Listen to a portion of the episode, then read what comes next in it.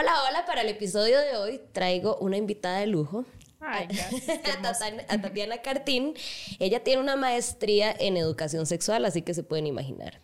Este, yo la conocí por trabajar con el MEP, este, y dije, es, es la invitada que necesitamos para este episodio. Entonces, para empezar en contexto, ¿verdad? Voy a dejar que ella se presente para que ustedes vean por qué, digo que es de lujo. Bueno, para mí es un gran placer estar aquí, te lo agradezco muchísimo y le agradezco esas lindas palabras. Bueno, les cuento, yo soy profesional en psicología, esa es mi base, tengo una licenciatura en psicología que saqué hace 26 años, 27 años ya.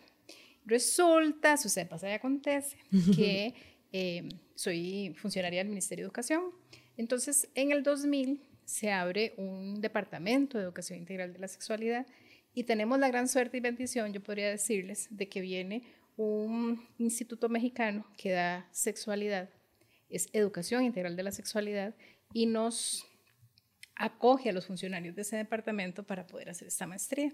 ¿Y por qué te digo tuvimos la bendición? Porque lamentablemente en Costa Rica no se da la especialidad, ¿verdad? En Costa Rica hay psicología, sociología y demás, pero no la especialidad. Entonces sí, efectivamente tuve la posibilidad, sin saber en ese momento que una maestría en México con el CEAS, que fue con quien lo saqué, eh, dura cuatro años. Entonces fue bastante largo, pero fue muy provechoso y muy hermoso porque además de las clases teóricas teníamos clases vivenciales donde se revisaban partes personales, porque efectivamente al hablar de sexualidad, que es un tema con tanto tabú y tanta cosa, entonces teníamos que revisar la construcción con nosotros mismos, con la familia, con la pareja, porque la, la estructura es muy gestáltica. Que quede claro que yo no lo soy, como psicóloga soy más cognitiva, pero enriqueció mucho la fortaleza. ¿Y qué fue lo maravilloso de esto? Que tal vez les puedo contar que conozco la historia de MEP en el tema de educación integral de la sexualidad de 1997, ¿verdad? Y hemos vivido pues toda esta transición. todo el cambio, ajá. Entonces, además de eso, tuve la posibilidad también de sacar una maestría en derechos humanos. Esa sí se la saqué aquí en el... Es un convenio que hay entre la UNED y la UCER. Era interdisciplinar y toda la cuestión de los derechos humanos y luego saqué un diplomado en género y violencia y otro en salud materno-infantil. Entonces, digamos que todo se complementa, se complementa muchísimo. Así que estoy para servirte en lo que yo les pueda, pues obviamente guiar o apoyar o lo que sea con muchísimo gusto, pero sí, es mi pan nuestro cada día, además de otros temas. No, y, el montón de temas, digamos, que he podido ver. Ahora solo la introducción, cuando estamos acomodándonos, vieran todo lo que nos contó. Así que podríamos traerla para más episodios. Con todo gusto.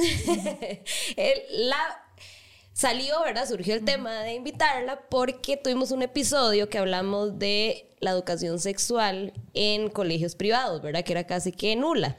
Y bueno, en el país se ha dado este tema, ¿verdad? Reciente el debate de que si debería haber educación sexual en, los colegios, que yo creo que sí hay, pero se imaginan que es, ¿verdad? y para eso es la pregunta, ¿verdad? Para iniciar todo, eh, a nivel de la educación pública, ¿cómo se ha integrado? Ok, bueno, les cuento eh, lo más formal. De repente, del 2000, más o menos 12, 13 para acá y digo lo más formal porque antes se veía como un tema transversal. Entonces, si usted era profesor, si quería lo veía, si quería no lo veía. Okay. Después del 2010, ahora no. ahora no. Ahora es una obligación porque está en la malla curricular. Perfecto. Y eso es algo que es muy importante que sepas. La gente habla de las guías de sexualidad. Quedó como en el colectivo, ¿verdad? Social, de que estamos trabajando con guías, porque en el 97 habían guías que habían sido aprobados por la Iglesia Católica, inclusive. ¿Ok? Resulta que esas guías desaparecieron porque hubo un pleito ahí, que esa historia si no me la sé completa, y la iglesia se enoja y quita las guías de MEP. ¿okay? Entonces, no son guías. Lo que hay a partir de 1900, eh, del 2000, más o menos 15, bueno, del 12 que se empieza a estructurar y todo, son programas. Y yo, cuando yo digo programas, es que en ese inicio, que era con el ministro Garnier, a él lo que se le ocurre, ¿verdad? En ese momento es poner la materia como un anexo o como una unidad, de hecho se llamaba unidad, a los programas de ciencias. Entonces se daba en séptimo, ojo, porque es en séptimo, octavo y noveno. Y digo, ojo, ¿por qué? Porque entonces eran los profesores de ciencias los que tenían la obligación desde su malla, mm, su malla obligatoria de dar, darla ellos dan cuatro lecciones de ciencias, eh, los volcanes y todas esas cosas que ven, y el cuerpo y toda la cosa, y una de sexualidad. 2012. 2012 que empieza. Resulta que en el 2016 eh, se hace una revisión, porque cada cinco años se revisan los programas. Y se pretende y se dice que deberíamos de hacer algunas modificaciones en los contenidos un poquito más integrales y además de eso se plantea, y creo que eso es muy importante, hacer un programa para décimo año. Y ese sí es un programa independiente. Okay. Y ese programa lo dan los profesores de psicología de los colegios. ¿Ok? Entonces, cuando me hacen la pregunta, ¿está la educación integral de la sexualidad de manera completa? Sí, es obligatoria en todas las instancias públicas, porque también en el MEP no solo está la escuela primaria y secundaria, sino que hay otras podríamos decir modalidades. Están los INDEAS, están los nocturnos, están los colegios técnicos. Para todos ellos se tiene que hacer una adecuación. Entonces, tal vez a la pregunta de manera muy concreta, del 2012 se arranca ya con un contenido expreso, ahora que tiene que ser obligatorio, pero a partir del 2018 ya se implementa otra estructura porque el programa que se da en cuarto es totalmente independiente. Entonces, ¿qué significa eso? Digamos, yo soy psicóloga, les conté. Entonces, digamos, yo tengo mi clase de psicología, pero yo como psicóloga, el MEP me contrata para que dé el programa de sexualidad. ¿okay? Cosas importantes que tienen que saber, porque a veces la gente no lo sabe y creo que estos espacios son de verdad que vitales. ¿Qué es importante que ustedes sepan? Que hay colegios donde usted cuando hace la matrícula le ponen si quiere llevar religión, si quiere llevar sexualidad y todo. Eso no debería pasar. ¿Por qué? Porque es únicamente si los papás no quieren que lo reciban, tienen que hacer una carta. Pero no es que yo marca así, ¿verdad? Si quiero o no quiero. De repente esto no debería pasar, porque todos deberían de recibirlo. Únicamente aquellos papás que consideren que el contenido va contra sus creencias personales y demás, son los que hacen una carta, no marcan algo, sino hacen una carta justificando y a ellos se les evita el curso. Pero les cuento, tenemos que tal vez unas que 100 cartas tal vez. En todo el, de todo el país, ¿verdad? Entonces quiere decir que tanto burumbum que se decía, ¿verdad? Con mis hijos los educo yo y todas esas cuestiones, no fue tan efectivo. Entonces, eh, sí se da, se tiene que dar, es obligatorio. Sí te cuento que con la pandemia hubo un bajonazo importante porque se recomienda que las clases de sexualidad sean presenciales por si sale alguna situación particular, porque se trabaja mucho tipo taller y esas cosas, que los chiquitos puedan, y les digo a los chiquitos, los chiquitas y las chiquitas puedan inclusive hablar con el profesor. Entonces, desde la virtualidad ha sido un poquito frío. Entonces, sí se está implementando nuevamente, pero sí es obligatorio, es aprobado por el Consejo Superior de Educación, no es una guía que si yo quiero doy o no doy, es una cuestión de obligación. Y nosotros, que es lo que me toca a mí, y que de eso me, me gusta muchísimo, lo que hacemos es una capacitación. Digamos que vos sos profesora de ciencias, o sos profesora de orientación, porque orientación también tiene contenidos, o sos profesora de psicología. Entonces yo lo que hago, junto con un grupo espectacular de multiplicadores que vienen conmigo desde el 20, desde el 2000, sí, desde el 2000, eh, son expertos, por decirlo en la temática de educación y, y de sexualidad, te capacitamos con un curso básico de 40 horas. Así lo más, más, más básico y ahí usted pregunta lo que le podrían preguntar y cómo se implementa en el aula y toda la, toda la cuestión. ¿Son educadores? Sí, son a veces educadores y son de ciencias, y si no son orientadores y psicólogos, ¿verdad? que son los que están dando el curso. Y a veces damos especializados. Por ejemplo, en el 2018, que fue sí, antes de la pandemia, hicimos juegos. Tenemos como es tipo juegos de mesa. ¿Verdad? Con cuáles son mis derechos y cuáles son las infecciones de transmisión sexual y todo eso. Eso fue en coordinación con el UNFA. Entonces comprábamos, de hecho se hizo varias compras, le llamábamos así las pizzas porque eran como cajas de pizzas eh, con cinco juegos sobre VIH, ITS, relaciones riesgosas, violencia y había una sobre como contenidos generales. Y entonces los que recibieron el curso básico que te decía, reciben este segundo para tener muchos más elementos de trabajo. Ay, me parece lindísimo. Digamos, en el episodio hablamos con muchachas de 22 años. ¿Eso qué año de, ustedes que tienen 22? sí, pues estamos muy largos nosotros. Porque yo salí 2007 y yo no recibí nada. Ellas salieron y tienen 10 años más, o sea. Lo que pasa es que tenés que tener claro que los privados no tienen la obligación de darlo. No, por eso, y, me parece mm, o sea, uno creería que la parte pública iba a estar todavía más atrasada y no. De hecho, hay, hay, privados que se acogen y de acuerdo a su línea filosófica y todo, ¿verdad? Y dicen, no, yo no quiero dar esto. Y hay otros que sí y que nos piden inclusive capacitación.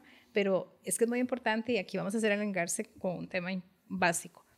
El Estado costarricense es un Estado de Derecho. ¿Qué significa?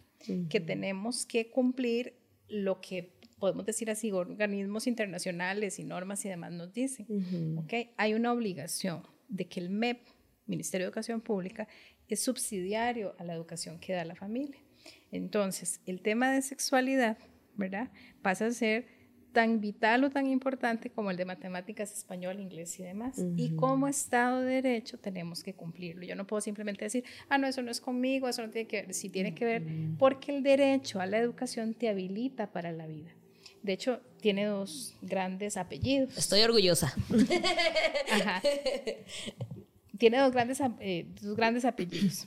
Te habilita para la vida e irradia otros derechos. Entonces, ¿qué significa? Usted aprende a leer, aprende a escribir, aprende, se supone que lo más básico de las matemáticas y todo, pero te habilita a vivir en sociedad y te habilita en esa lectura a acceder a otros derechos, ¿verdad?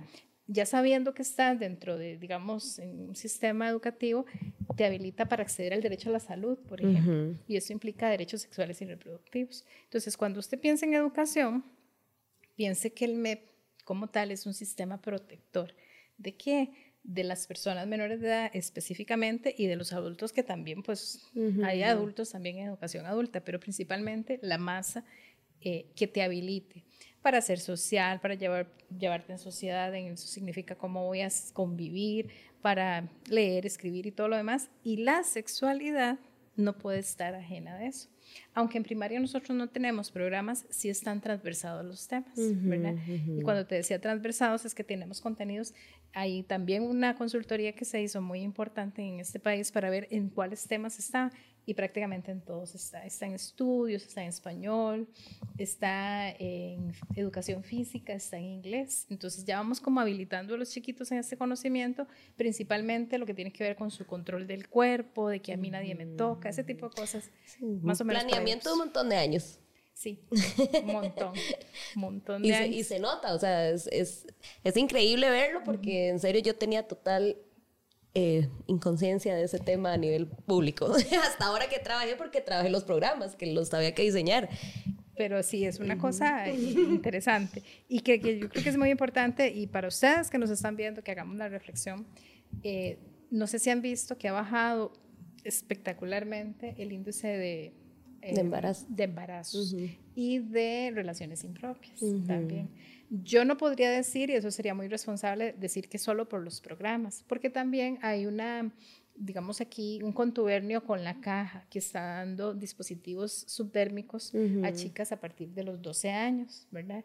Y estos implantes son de progesterona o levonorgestrel, alguna de estas dos se ponen aquí, ¿verdad? Se ponen en el brazo y yo puedo durar dos, tres o los años que sea sin tener bebés y ya la caja lo está poniendo, ah, ¿verdad?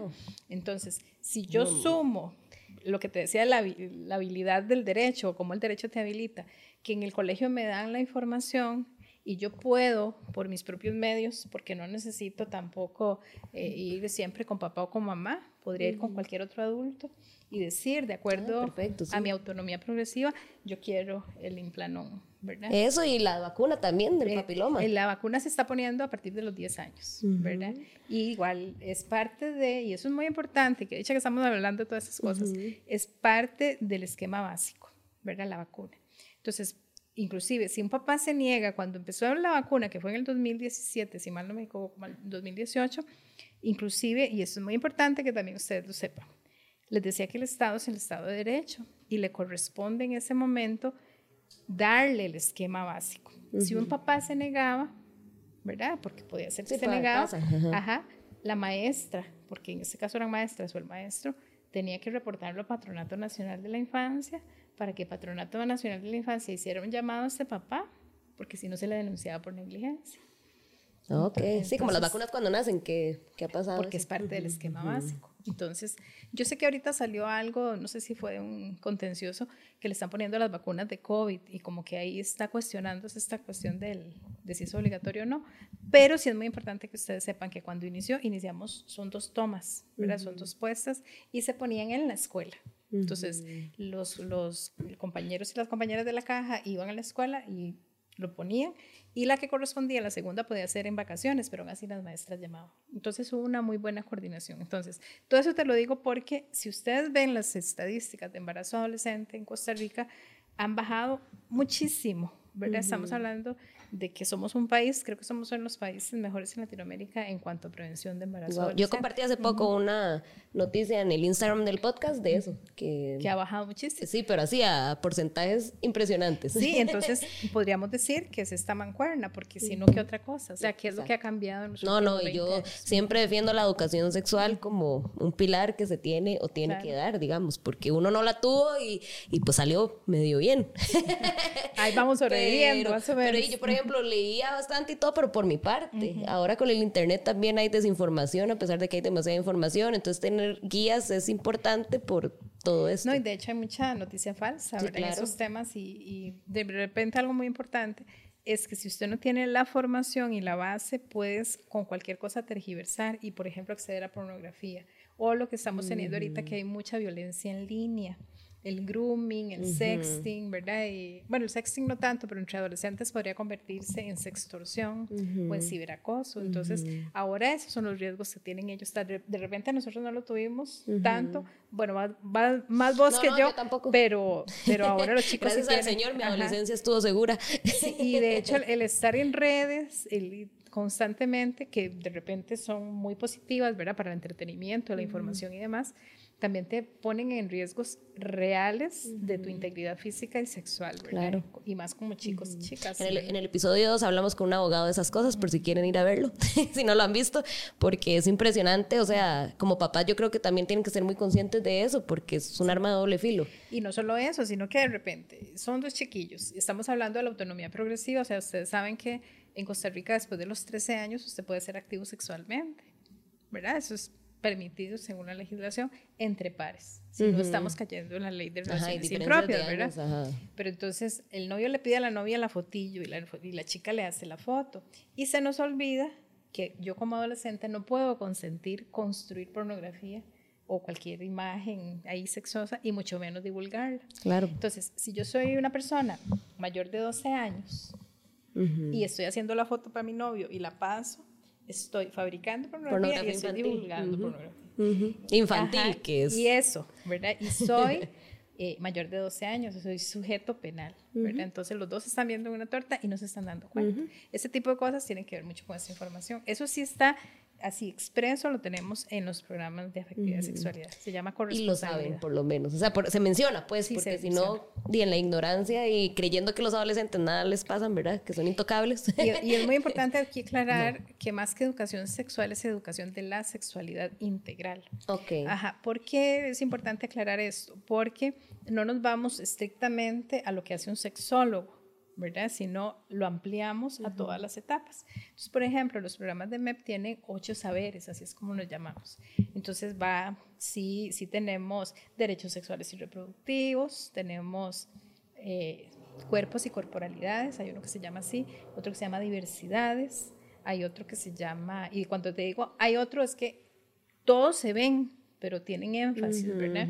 Hay otro que se llama corresponsabilidad, hay otro que se llama violencia, y hay otro que se llama mm, placer. Es la primera vez que podemos hablar de placer, no solo sexual, sino lo que implica el placer para las personas. Entonces, cuando yo hable de sexualidad, no estoy yéndome al coito o a la reproducción específicamente. un montón de... Metimos género, masculinidades, metimos la conformación de las identidades y de los cuerpos, porque mentiras que tu cuerpo va a ser igual a una persona con discapacidad en silla de ruedas o a una persona que se percibe trans, por ejemplo. Entonces, eso está metido también dentro de la estructura, ¿verdad? Entonces, te da la opción de revisar muchos contenidos, muchos conceptos y por eso es que tenemos que capacitar a los docentes, ¿verdad? Porque los docentes tienen que revisar eso adentro y luego de eso poder... Y, y es, es, vacilón porque uno es... Yo decía educación sexual porque usted se está enfocando solo en la parte de... Y no, Sí, y supera. no. Supera eso y lo supera en el sentido que, digamos, en este que se llama con, corresponsabilidad, le explicamos principalmente a las niñas, que son las que más sufren, y a las adolescentes, de la violencia sexual. ¿Dónde poner una denuncia? ¿Cómo poner una denuncia? Ay, qué Todo eso es, ajá, y es parte de la corresponsabilidad. Y a los chicos, que eso sí lo rajo podría yo- llevar los cursos al MEP. Y yo en el, en el aula. y es- digamos a los chicos, y aquí que tengo a dos guapos también decirles, estamos trabajando la masculinidad alternativa a la violencia. Entonces, por ejemplo, uno de mis compañeros pertenece a la Red Nacional de Masculinidades y ese es otro de los especializados que queremos darle a los profes de psicología, que ese tema está así expreso. ¿Cómo entender la masculinidad? Ujú, claro. ¿verdad? Para, y las masculinidades, porque no solo hay una Ujú. conocemos la tóxica, la patriarcal, pero hay otras opciones, ¿verdad? Entonces, eso todo, por eso es que te decía, la sexualidad es más amplia, amplia. que solo eh, la posición o el coito o la prevención del embarazo, las ITS, tiene que ver con cómo me posiciono yo en el mundo como mujer o como hombre, como femenina, como masculina, a partir de ahí cómo me expreso, ¿verdad? Porque hay muchas expresiones y además de eso, eh, la diversidad, porque no es solo como hombre como mujer. ¿Verdad? Ahora estamos hablando de modelos no binarios, que eso también es muy importante. Y se están dando capacitaciones a profesores para todo eso. Sí, y pero lo que pasa, que no pueden ustedes dejar de saberlo, es que hay mucha resistencia, ¿verdad? Porque nos educaron a todos ustedes, a mí, a los que nos están viendo, en un modelo binario, donde nos dijeron hay mujeres y hay hombres, pero resulta que hay personas que nos están diciendo, yo no calzo, yo no me identifico con esa clasificación, no tengo por qué meterme en el estigma de ser rosado o celeste. ¿Verdad? Entonces, eso no lo estamos encontrando en el MEP. Creo que es muy importante que también lo sepas. Tenemos que irnos adecuando a que las juventudes ahora hablan de que ellos son no binarios, muchas personas. Entonces, eso tiene que ver inclusive cómo me pongo el uniforme y cómo me voy a visualizar, lo que te decía la expresión.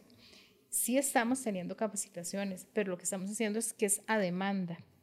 O sea, que usted trabaja en un centro educativo y tiene un caso, entonces nos solicita ese acompañamiento, porque digamos que a nivel nacional hay gente que todavía está resistente. Tiene sentido, si todavía hay gente de mi generación que es como, ¿por qué le tengo que decir ella? Y yo, Ella, ajá, los chiques. quiere que le dice, ¿por que hablamos de los chiques. Ajá, y, y chistes y todo, y ajá. estamos hablando de 30, y unos de 25 que yo yo también. Pero Ahora, ya- señores, como que, que no- Sí. todavía no entienden ni siquiera la homosexualidad. No, y no solo eso, sino que ellos consideran que eso va en contra no solo de su formación como docentes, ¿verdad? O como papás o como mamás, sino que va en contra de sus creencias más elementales. Sí, es ¿verdad? complejo, es complejo. Entonces es un tema que, que sí, pero sí lo estamos trabajando. Eh, no sé si saben también que la opinión consultiva que se aprueba en Costa Rica con respecto a la población LGTBIQ+, nos abre la posibilidad, porque nos da un fundamento, y vuelvo y repito, como un derecho humano. A ser quien sos, a tener una identidad, una expresión o inclusive eh, lo que ellos hablan, una orientación, ¿verdad? Incluye las tres.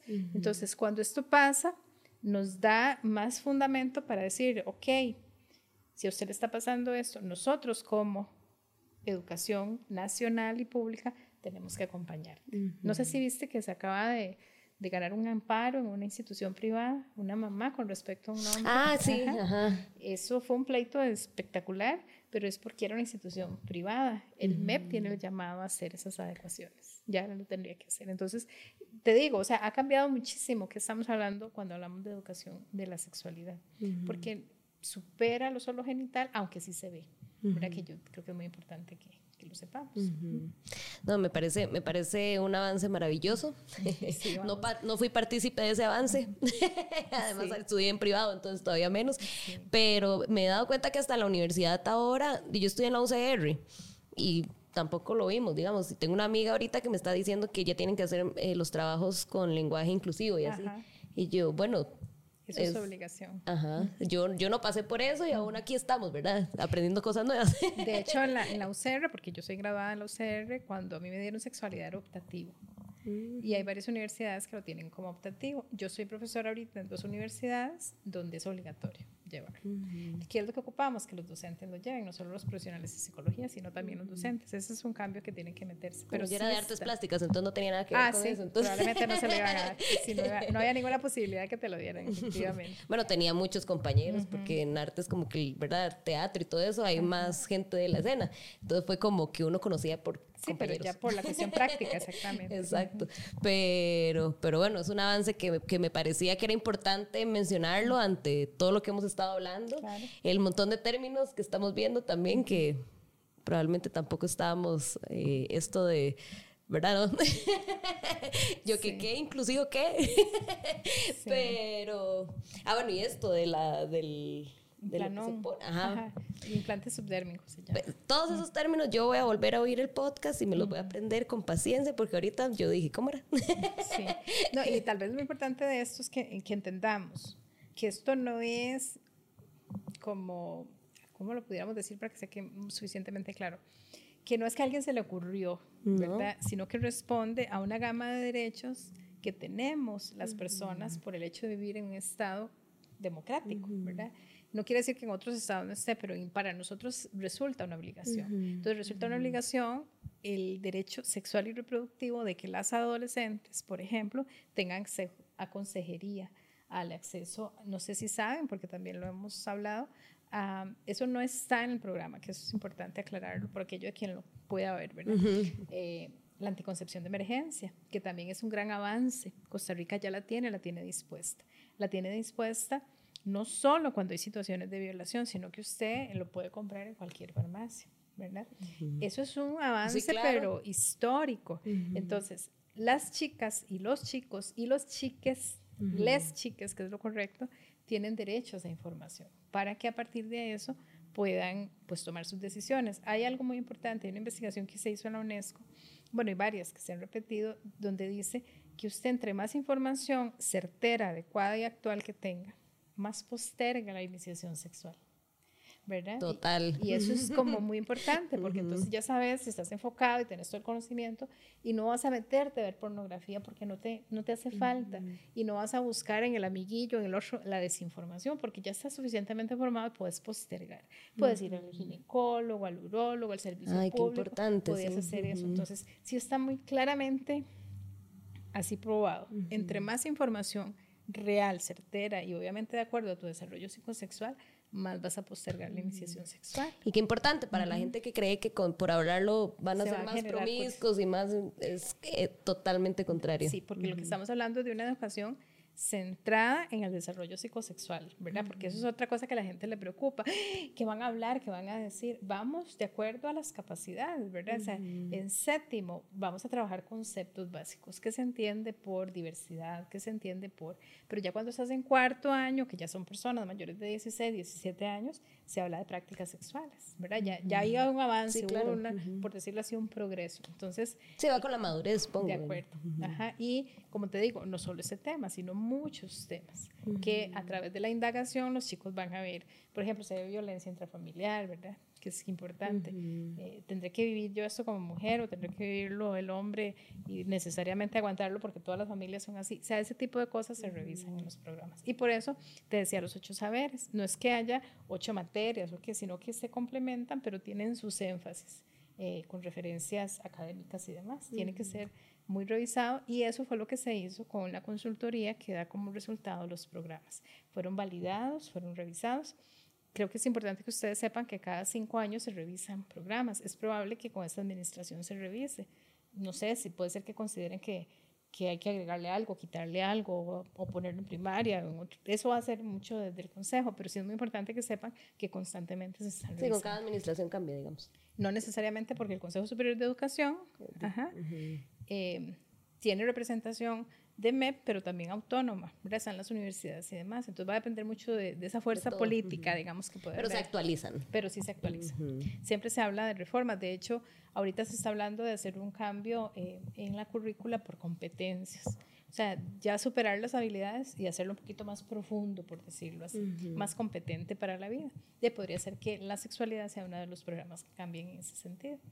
Pero teniendo muy claro que es un derecho humano y que no se puede quitar del todo. Creo que eso es lo, más importante de esta conversación, porque a veces uno se le olvida ver todo lo que integra la sexualidad y ponerlo como un derecho humano. es súper importante. Eh, le hayamos más sentido a estos espacios. Sí. Porque no solo estamos hablando de una cosa, estamos hablando de... De, información, de formación, de acompañamiento. Estos espacios son vitales para que las personas que no han tenido el acceso se cuestionen, pregunten, averigüen. ¿Por qué? Porque muy probablemente bueno, ahí importante, hay varias explicaciones de cómo fuiste educada en sexualidad, ¿verdad? Hay varios discursos, puede ser el silencio, puede ser la moral religiosa, puede ser solo lo, lo digamos, lo biológico. Cuando tenemos claro que la educación de la sexualidad es un derecho humano, igual que las otras educaciones, me doy cuenta de que estos discursos fue porque así se los dieron a las personas que nos los dieron a nosotros. Claro, ¿con qué va a educar usted si eso que recibió? Exacto. Cuando entendés que es un derecho humano, vas a buscar fuentes, referencias, información y lo vas a hacer más integral. Entonces, en esa parte, eh, vuelvo y repito, no es por echarle flores, pero esos espacios, pero esos espacios le abren a la posibilidad a la población en común, a la que no tiene acceso, a cuestionarse cómo fue educado, cómo lo estamos viendo, cómo lo estamos entendiendo y eh, el reflexionar que ahora los chicos tienen este espacio seguro en las aulas, definitivamente va a cambiar generacionalmente. Claro, no, yo iba a decir que le echaba flores al MEP, y sí, totalmente también, porque eh, yo tengo años hablando con mis amigas, ¿verdad? Instruyéndonos entre nosotras y yo lo que hubiera dado por recibir eso desde, desde la adolescencia, pero no culpo porque las generaciones de atrás menos información tenían. Y, por ejemplo, pueden haber papás ahorita que estén viendo esto y no sabían que todo eso estaban recibiendo los. Sí, bueno, cosa importante, sí, ahí vuelvo y repito, yo no voy a desconocer eso. Nos hace falta mucha ah, capacitación para llegar a toda la gente y nos hace falta la posición de la actitud de la persona que lo recibe, ¿verdad? Porque a veces no están de acuerdo. Pero en general ha sido muy positivo y yo creo que las estadísticas te lo dicen, vuelvo y repito, con el bajonancito que hemos tenido también en relaciones impropias, que no necesariamente terminan en embarazo. ¿En qué nos está haciendo falta? En esta revisión violenta de las relaciones. No sé si has visto que abril que vamos ahorita del año hay tres femicidios, ¿verdad? Entonces probablemente hace falta revisar más cómo nos construyen como mujeres y como hombres y cómo nos construyen en la vinculación. Eso es algo a lo que yo le daría énfasis. Probablemente en eso estamos trabajando, pero llegar a tanta población, bueno, no sé si sabes, que el MEP tiene una planilla de 68 mil personas, ¿verdad? Es la planilla más grande de Centroamérica, pero obviamente no vamos a trabajar con todos, trabajamos con los de ciencias, pero ya podríamos hablar de unos 4 mil personas y de psicología unas 250, un poquito más, porque los psicólogos sí tienen que partirse por secciones y orientadores son como 2.000 y resto. Entonces, llegar a todos. Claro, y el tema de inclusión, que todos lo deberían ver. Por ejemplo. Pero sí decirte que es una obligación. Entonces yo no podría decir o alegar que no lo conozco, ¿verdad? Porque es parte de lo que me corresponde a mí mi formación como profesional. Ok, no, me parece un tema que podríamos hablar mucho tiempo más, pero exponer lo que repito, ¿verdad? Exponerlo como un derecho humano creo que es súper importante, creo que hace, muy, hace mucha conciencia a los que no recibimos eso, digamos, de de todo lo que nos falta por estudiar, eh, de, informarse, de buscar, porque las cosas están. Y no lo vimos, pero no importa, ya tenemos que hacer el cambio de ahora adelante, eh, entender que hay muchas formas de relacionarse y empezar el cambio nosotros ahí de a poquito. Y si no puede decir ella, eh, respétele por lo menos el nombre que se quiera poner o algo. Oh, pregúntele cómo quiere ser nombrado. Eso es, lo, la, digamos, el tip más básico no tenés que aceptarlo ni nada, sino cómo querés que te nombre. Simple, va a ser la persona en la que te dice. O sea, usted no tiene que hacer el cambio ni la interpretación, ni ver si se parece o no parece. Con eso es un gran, un gran, gran, avance, ¿verdad? Exacto. Y sí, y sí decirte eh, que yo creo que es importante, este derecho humano no es solo para personas menores de edad, ¿verdad? es para todos y para todas y para todos, en el sentido estricto de que usted tiene el derecho humano a una atención válida, por ejemplo, cuando vas a los servicios de salud por la consejería sexual y reproductiva, porque una cosa son los derechos reproductivos y otra cosa son los derechos a la información. que, digamos, cuando yo pienso en lo reproductivo, pienso en las pastillas y en todo eso, ¿verdad? Pero la información pasa a ser un derecho que está, digamos que antes. ¿Cómo vas a pedir anticoncepción si no la conoces? ¿O cómo vas a pedir condones si no los tenés? O, no sé, ¿verdad? ese tipo de cosas. Y eso le corresponde a toda la población. Por ejemplo, la salud sexual en los hombres, el examen de próstata, ¿verdad? que yo creo que es como, como, como urgente. o el uso en todas sus relaciones, en todas sus relaciones de un preservativo.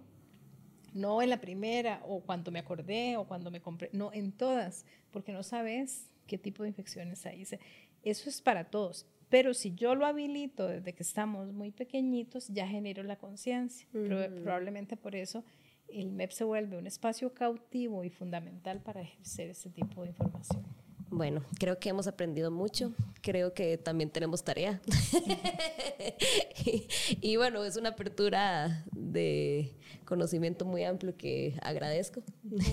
Muchísimas gracias, Tati, por venir. En realidad, creo que el, después de la explicación de, de esto, vamos a traer otro episodio para que nos explique de partes ya más sexuales, ¿verdad? No hablamos solo de la la, si educación sexual nos puede hablar de un montón de cosas, entonces probablemente la vuelvan a ver aquí.